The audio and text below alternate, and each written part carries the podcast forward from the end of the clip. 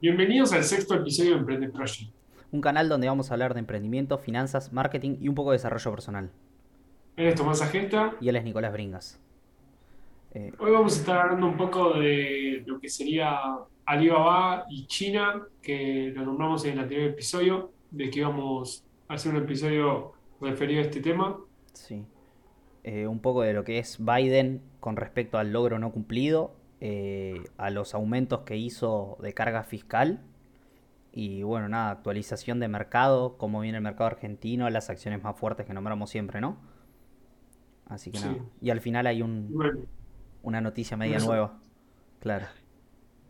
Así que nada. Bueno, em-, ¿con qué quieres empezar? ¿Con los mercados? Eh, ¿Crees que nombre un poco por arriba cómo vienen los mercados? O sea, cómo vienen las acciones más fuertes. Dale. Eh, bueno, las acciones de siempre son, que son Tesla, Apple, Facebook, Amazon y Google, que bueno, son las acciones más fuertes de, los mercados de hoy en día. Eh, Tesla viene lateralizando, sigue con su lateralización, había caído un poco, había roto hacia abajo el canal y bueno, generó un canal eh, en simultáneo pero desde el lado de abajo. Apple subió una barbaridad, muchísimo. Facebook también tuvo una suba muy grande. Y Amazon viene como, como Tesla, lateralizando, pero sin haber caído, sin haber roto un canal hacia abajo. Nada más que viene como una zona de lateralización, tocando un techo, tocando un piso y así. Viene haciendo eso. Y Google lo mismo.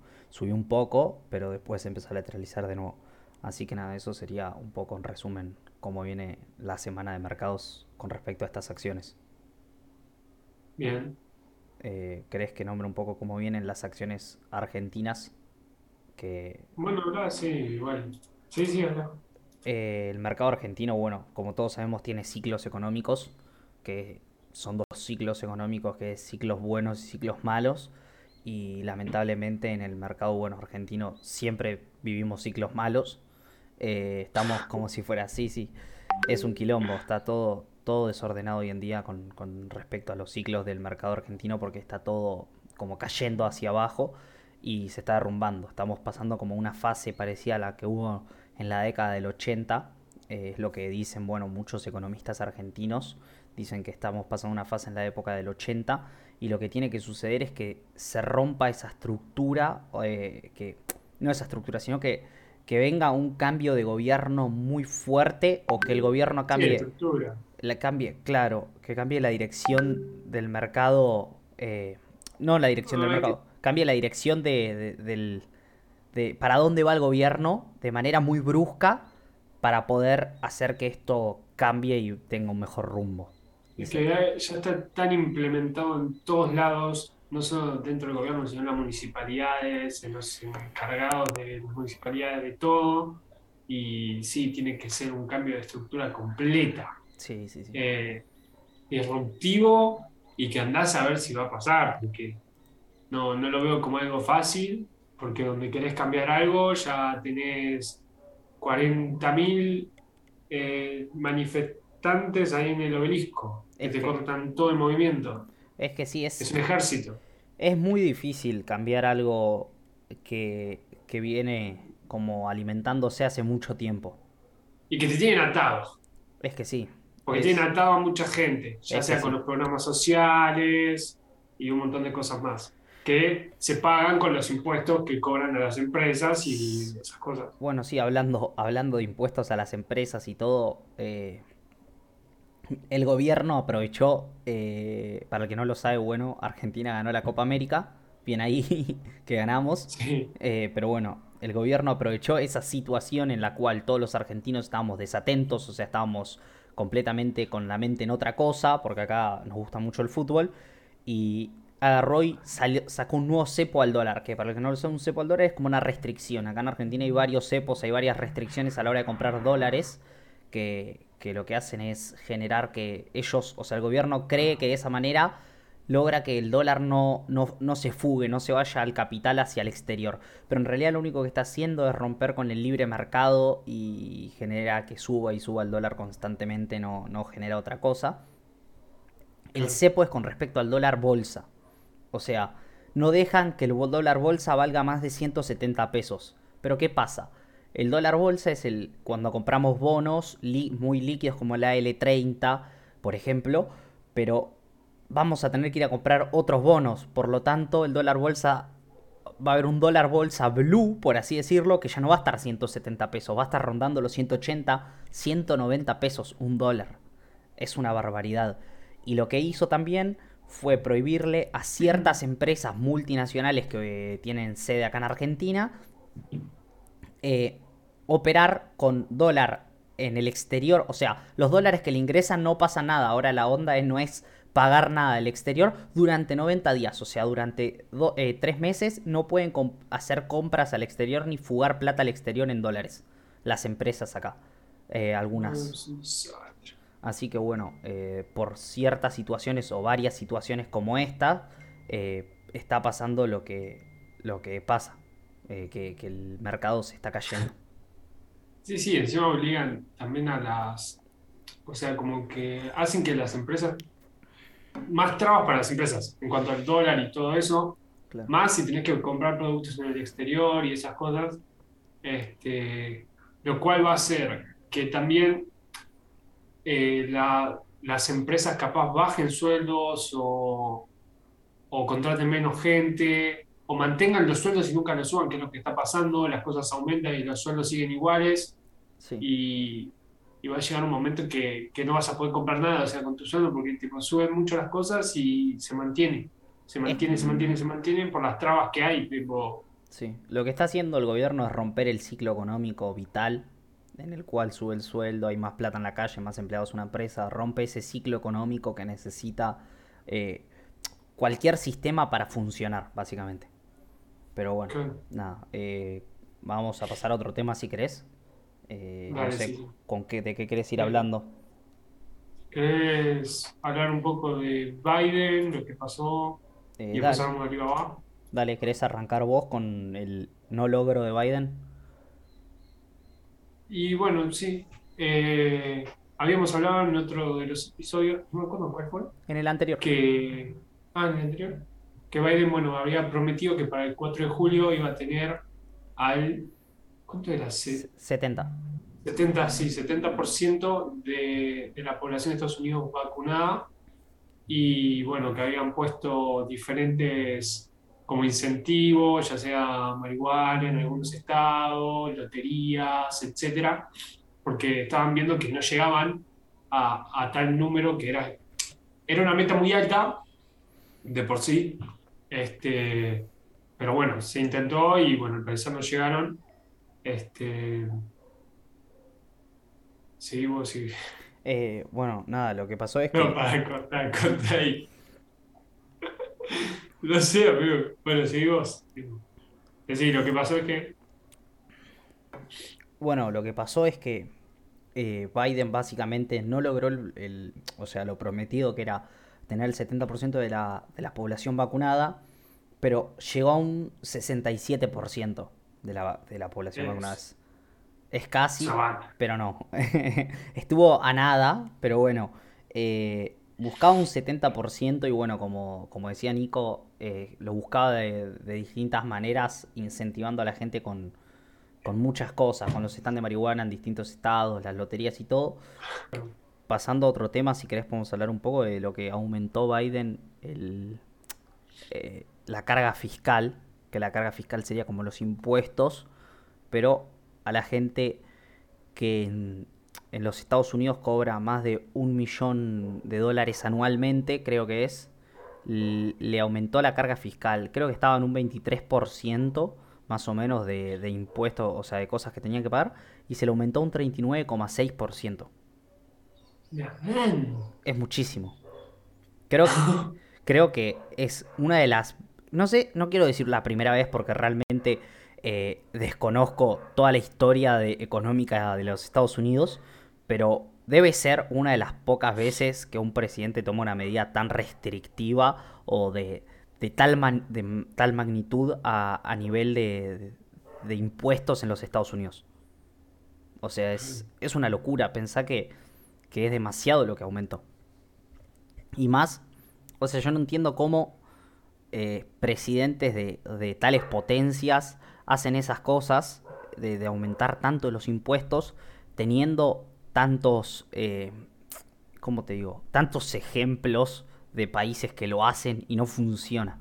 O sea, realmente no sé por qué lo O hacen. sea, yo estuve viendo y había muchos, muchos empresarios que apoyaban lo de los impuestos a, a los grandes empresarios de Estados Unidos, como, qué sé yo, o sea, que facturen, como decís vos, más de un millón, no sé, porque un millón, qué sé yo, pero poner más de 10 millones, que hay muchísima gente allá que factura eso Sí, eh, por, por las empresas y que estaba bien porque si no se terminaba llevando el dinero a otros países, como hacía Apple, que tenía creo que más de 60 mil millones en Irlanda y no los traían nunca para Estados Unidos y esas sí, cosas, porque esas empresas tienen muchísimo capital y no pagaban casi nada de impu- impuestos. Entonces aumentarle los impuestos a esas empresas está bien. Pero bueno, esto ya no sé, porque no es tanta la facturación, o sea, un millón claro. anual es, pero no sé si tanto como para cobrarle tu impuesto. Ese es el tema, o sea que capaz que la medida restrictiva que tomó en cierto punto no está mal la idea, pero está mal ejecutada la idea. O sea, la idea en sí es como que tiene un concepto detrás, pero la ejecución está mal, porque como decís vos, un millón anual no es tanto, o sea, Claro, para si una me persona. decís 10, 5 O millones, sea, bueno. es una, o sea, si te lo pones a, a analizar, es una barbaridad de plata, pero yo creo que Pero vos si vos tenés un negocio, claro, la otra vez veía que un Uber al año gana 120 mil dólares. por eso. O O sea, si, sea, si tenés un negocio propio que, que más o menos haces las cosas bien y avanza, tranquilamente podés facturar un millón anual. que Que sí. aparte, uno dice facturar un millón anual. Y en realidad no es que facturás y te quedas un millón de dólares vos anualmente. Pensá que tenés que pagar, bueno, cargas fiscales como estas, tenés que pagar aranceles, tenés que pagar... eh, sub- no sé, o distintos impuestos que tendrá Estados Unidos, que no creo que sean muchos, o, o el- o la tasa de impuestos no es tan alta, pero tenés que pagar también eh, empleados, o sea, no es que vos te quedas un millón. O sea que en cierto punto está mal ejecutada la idea que tuvieron. Pero bueno, hay muchos que lo que hacen es eh, como justificar esta, esta decisión tomada por el gobierno de los Estados Unidos, porque eh, no sé si se acuerdan o vos te acordás que habíamos hablado de que las nuevas medidas que quería tomar Biden, o sea, la reforma estructural con respecto a los Sí, trenes, eh, redes eh, sí, de, sí. de tecnología, un montón de cosas en los Estados Unidos, que lo que dicen es que no dijo, o sea, el gobierno no lo dijo, pero muchos economistas lo que están planteando es que va a ser como, ¿cómo se dice esto? Como temporal eh, esta suba de impuestos, como que después la van a volver a reducir. Es solo para recaudar un poco más, de, eh, o sea, un poco más rápido el capital que Y necesitan para llevar a cabo estas obras. no, encima además con todo lo de la pandemia que estuvieron imprimiendo dinero a lo loco y también necesitan un poco de recuperación. Claro. Hay que ver obviamente cómo avanza en unos dos años más o menos todo lo que están planteando ahora y lo que están haciendo. Obvio, pero bueno, o sea, esto de los impuestos. Esto igual que, que- que estamos diciendo, que yo estoy diciendo con respecto a, lo- a la opinión de otros, de, de otros, como si yo fuera, ¿no? Pero de, de economistas, en realidad, eh, lo que eh, es justamente opiniones de personas o puntos de vista. Todavía no hay nada certero con respecto a después los va a reducir. No se sabe todavía. Así que nada. Eh, bueno, no sé, ¿querés pasar un poco lo que es eh, Jack Ma con su empresa? Dale. Dale, empezá hablando si querés. Bueno, para los que no conocen, Jack Ma es el empresario más millonario de China. ¿Ustedes piensan que China tiene casi un tercio de la población mundial? ¿Tiene? ¿Puede ser? Sí, creo que sí. Tranquilamente, sí. Y, y ser el, el más millonario de, de 2 mil millones de personas es bastante. Y bueno, tiene su empresa, que es la más conocida, que es Alibaba, Sí. que también se divide en Alibaba Group, donde conforman muchas empresas ese grupo.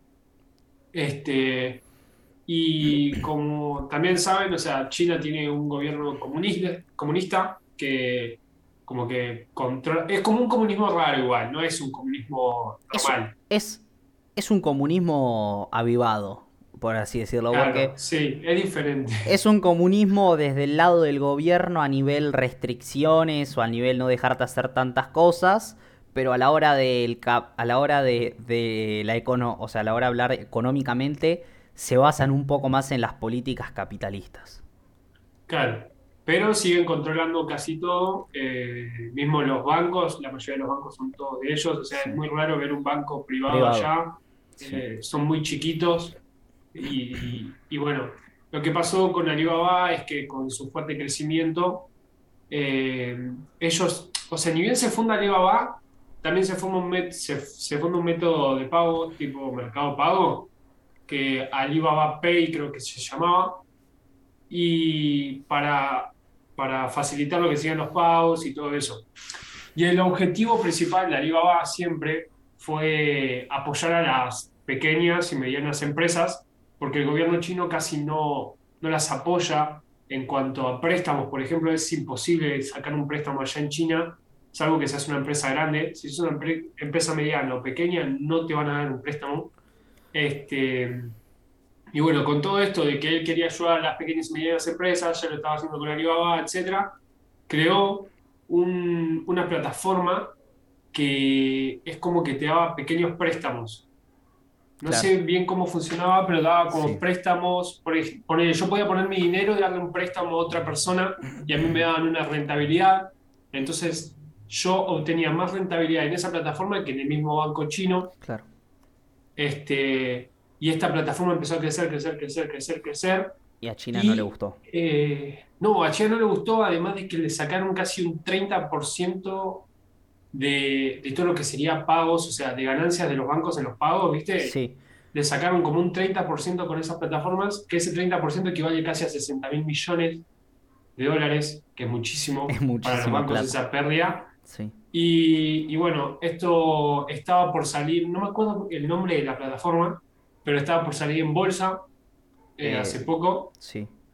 Eh, Y creo que era... eh, es sí, un como... nombre medio raro. Sí. Eh, Weigo, ¿no era? Sí, algo así, bueno, no importa. Sí. Y, y bueno, lo que pasó es que, o sea, iba a salir en bolsa por, o sea, iba a ser la empresa más eh, capitalizada, por así decirlo, no sé cómo se dice, o valuada, puede ser, Valuada, sí. este, del mercado en toda la historia, creo que eran sesenta y cinco mil millones, una cosa así. Este, y lo que hizo China fue meterse en el medio y bloquearle todo. O sea, y no pudieron salir a bolsa. Le negaron, le negaron su IPO, que el IPO es como la primera, la primera vez que una empresa sale a cotizar en el mercado de valores. Y, Claro. y China lo que hizo fue negarle el IPO a esta empresa. Pero lo peor de todo no es que, porque en realidad Alibaba, eh, o sea, este Jack Ma, eh, que es el dueño de Alibaba, lo que hace no es que es, eh, él no es el dueño de Alibaba, sino que es el dueño de Alibaba Group, que se divide como en distintas Claro. empresas, ¿no? Entonces sería el dueño de todas las empresas él. Pero ¿qué pasa? Eh, no solo castigaron a esta empresa, como diciéndole vos no salís al mercado, sino que a varias que estaban correlacionadas, porque al ser del mismo dueño están como correlacionadas, sí. de, de, de Jack Ma, a- como por ejemplo hay una empresa que no me acuerdo el nombre, que es, eh, es como la parte de tecnología de Alibaba Group, es como la empresa tecnológica de Alibaba Group que se dedica a, a distintas partes con respecto a, a la fabricación de productos tecnológicos o conectar, por ejemplo, es la que conecta los sistemas de Alibaba con las distintas fábricas y esas cosas. Y a esta también le negaron su IPO, que es el, bueno, la primera salida al mercado. O sea, a dos empresas, no es que solo a esta que decís, bueno, está bien, medio que al gobierno chino no le gustó porque gracias a la creación de esto perdieron mucho capital, sino que a otra también que no tenía nada que ver. Entonces ahí te das cuenta que tiene medidas muy restrictivas y muy fuertes sobre las empresas que, que crecen desmedidamente en su país, o sea, no les gusta. Sí, porque, o sea, no les gusta porque pierden control. O sea, ellos necesitan tener el, el- Si vos dominás el, el sistema económico de un país, tenés el dominio completo, porque todo el, el- el país funciona por su economía. Entonces, Alibaba, al estar quedándose con un gran porcentaje cada vez mayor encima de, de lo que es la economía del país y controlando cada vez más con las aplicaciones de pagos, de préstamos, etcétera, eh, es como que para el gobierno es una amenaza que cada vez se hace más potente y bueno, terminan tomándose estas medidas que limitan a esas empresas, por así decir, y te hacen preguntarte, porque ellos supuestamente, su gobierno apoyan a las empresas y acá ya te como que cuestionás porque lo estás tirando para atrás cuando perdés un poquito el control. Bueno, lo mismo que pasó con respecto a apoyan a las empresas, como decís vos, pero después cuando lanzaron su propia moneda digital, agarraron y tiraron abajo todas las empresas financieras que estaban Claro. eh, que estaban con Minando. que estaban minando Bitcoin. ¿No viste que salieron videos en muchas Sí, plataformas fotos, de- pero que gigantes de, eran de- las placas de video las tiraban porque se les hacía más rentable tirarlas a las calles que meterlas, que alquilar un contenedor o un lugar para tenerlas o directamente las tiraban. O sea, es impresionante la de plata que tiraban porque, o sea, ac- acá una placa de video sale muchísima plata. Mil dólares. Sí, no, tan, no sé si tanto. Mil, mil quinientos. O sea, bueno, sí, una, una, placa. una placa zarpada está eso, sí. Pero una placa más o menos buena para minar está a mil dólares, sí. Y las tiraban, las tiraban así como si nada. Yo no lo podía creer, yo lo veía y me quería morir cuando tiraban las placas. Pero bueno, eh, pero nada, eh, hablando un poco de Jack Ma, para el que no lo sabe, él es una persona, eh, empezó siendo una persona de clase baja en, los, en China. Y Sí. era, era profesor de inglés en una universidad. Y, o sea, y lo. Es como para destacar, ¿no? Lo, lo, la mente del chabón, por así decirlo. La mente de la persona de, de no quedarse en la comodidad de, bueno, ya está más o menos, está bien. Era pobre, salió de la pobreza, más o menos estaba bien económicamente, a nivel era un profesor de universidad, todo, pero no se quedó con eso, sino como que quiso seguir avanzando y, y crecer cada vez más hasta lograr lo que logró hoy en día, que es eh, la empresa más grande de, de China y una de las empresas más grandes del mundo, te diría. Y Sí, sí, además de que él cuenta que desde chico no le fue bien en los estudios, siempre le fue mal en el colegio y todo. Eh, mismo, igualmente, a, a pesar de que le haya ido mal, terminó siendo profesor de inglés, sí, que ganaba muy poco, pero le gustaba eh, mucho y era como que lo apasionaba y lo hacía siempre con, con ganas. Y bueno, esto de, de hacer inglés, de dar clases de inglés, le permitió irse de muchos viajes a Estados Unidos y allá fue donde él vio la oportunidad, donde empezaba recién Internet y explotaban las .com, eh, ver la oportunidad de decir, esto está bueno, eh, va a crecer, tiene un gran potencial y en China todavía no había llegado. Entonces lo que él hizo al principio, después de llegar a China, de venir de Estados Unidos, fue ofrecer como el servicio de, de creación de páginas web, hizo como Claro. un software de páginas amarillas para publicitar tu, tu comercio. Eh, eso fue lo primero que hizo de Internet, sí, que terminó fallando, terminó quebrando, pero ya tenía como un gran paso metido en lo, en lo que sería la industria del Internet. Y Claro. bueno, después surge la idea esta de como ayudar a las medianas y pequeñas empresas como a vender sus productos o fabricaciones al exterior de una manera mucho más fácil y automatizada, sin tener que tener tu propia página web ni nada de eso. Y ahí es donde crea Alibaba. Él, él es Y- el, creó el, la inter- o sea, la empresa intermediaria entre el comprador y el, claro. y el Sí, vendedor, esa fue la básicamente. idea. Es un intermediador. Pero podemos ver que sigue manteniendo esa idea de, de ayudar a las pequeñas y medianas empresas siempre. Sí, Tipo, su promesa sigue en pie desde el principio, eh, ya sa- sea sacando métodos de pago, préstamos, mucho más. Este, y bueno, el, el- creo que tiene un total del 35% del mercado online Alibaba Group Sí. completo. Imagínate que Amazon creo que tiene solo un 18%, ellos tienen un 35%. sí, es muchísimo. Es, una barbaridad. Ah, o sea, comparándolo encima con Amazon es muchísimo lo que tiene. Así que nada, Pero creo- bueno, ahí podemos ver no, seguí, sí, seguí. el potencial, o sea, Sí, el potencial de la, de la persona, tipo, porque él también decía que, eh, que ha ido a entrevistas de trabajo, creo que fue un McDonald's, donde había creo que 20 candidatos o 15 y solo quedó él afuera y aceptaron a todos los otros y él seguía Sí. como intentando. De Harvard lo rechazaron ocho veces sí. porque quiso, intentó ocho veces entrar a Harvard y las ocho lo rechazaron y sin embargo terminó construyendo una de las mejores empresas del mundo y terminando siendo el empresario más millonario de China. Es que sí, porque aparte, o sea, aparte de, de- de su, su mentalidad, su persistencia, o sea, la, la fuerza del, del chabón, porque Bueno. quedando afuera tantas veces de un lugar, no debe ser fácil querer seguir. Al, al principio, eh, cuando empezó Alibaba, y ya estaba más o menos acomodado. eBay, eh, ah, no, mentira, Yahoo compró el 40% de las acciones Claro, de Alibaba una para apoyarlo en el crecimiento. Y luego de un tiempo es como que confrontaron las visiones porque Yahoo como que quería eh, ganancia a corto plazo, mientras que Ali- eh, Jack Ma o Alibaba querían eh, apostar al largo, a 10 años, 15 años, y, y ahí es donde como que confrontaron y Jack Ma terminó comprándole de nuevo las acciones a Yahoo. Este, pero bueno, la importancia a largo plazo, porque él apostó a largo plazo, capaz que si hubiera apostado al corto no, no hubiese conseguido todo Sí, lo ahora. hay, hay un, eh, un japonés que es, vive en Estados Unidos que siempre da como charlas motivacionales y explica un montón de negocios. Sí. Y hay, un, hay una parte en la que, de una charla en la que habla y dice que la diferencia entre la cultura japonesa y la cultura americana, o sea, en el sentido americana no de los Estados Unidos, sino de toda América sería, eh, de que en Japón lo que hacen es buscan el beneficio a largo plazo, o sea, plantan una semilla para esperar de acá a 20, 30 años tener frutos. En cambio acá no les interesa eso, eh, no, te lo puedes ver tranquilamente que no les interesa agarrar y abrir un negocio y de 20 a 30 años tener frutos, pero frutos, o sea, que te van a durar para toda la vida, sino que quieren la, la, la rentabilidad ya, o sea, de acá un mes, de acá dos meses. Y si no la ven, listo, ya está, se terminó, esto no sirve, no es para mí.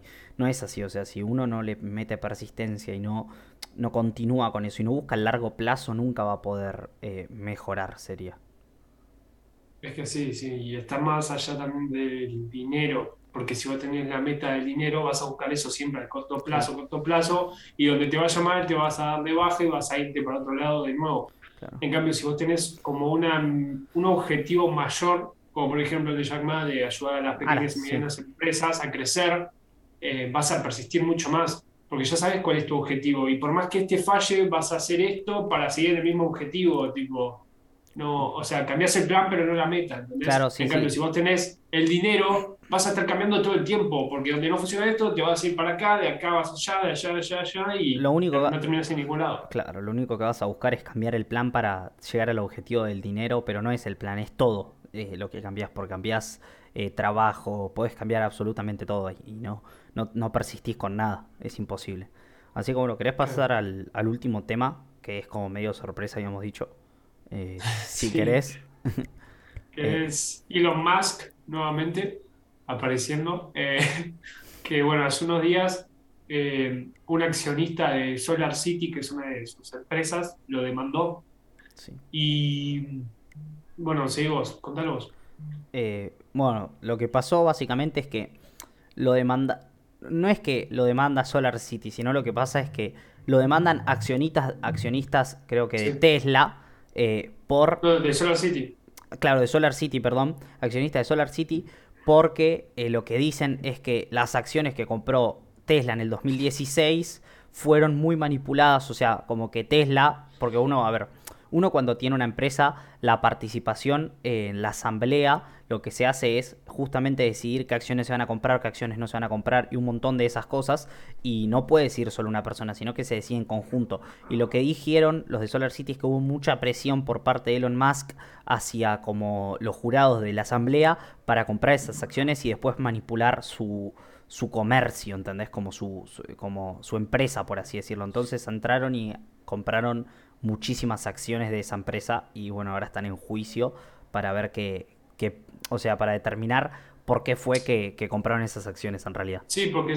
no, en realidad supuestamente fue como que eh, hubo como un declive en las Sí, acciones de Solar City que al parecer fue generado a propósito por Elon Musk para luego, una vez que estén en declive las acciones y estén en el punto bajo, comprar la mayoría. claro. Este, y bueno, y ahí se generó el problema de que es como una manipulación del mercado, además que venimos viendo los tweets que termina tirando, que también terminan siendo como una manipulación del mercado, porque hacen que sube, baja, sube, baja Bitcoin, Tesla, cualquier empresa que nombra, eh, y con Tesla ya han pasado varias cosas también en Sí, cuanto a manipulación del mercado, y estuve viendo, y o sea, eh, depende de lo que pase con el, con la demanda y el juez, hasta pueden llegar a restringirlo de, de que siga como CEO de, de las empresas, Sí. este, sacarlo de, de la dirección, por así decir.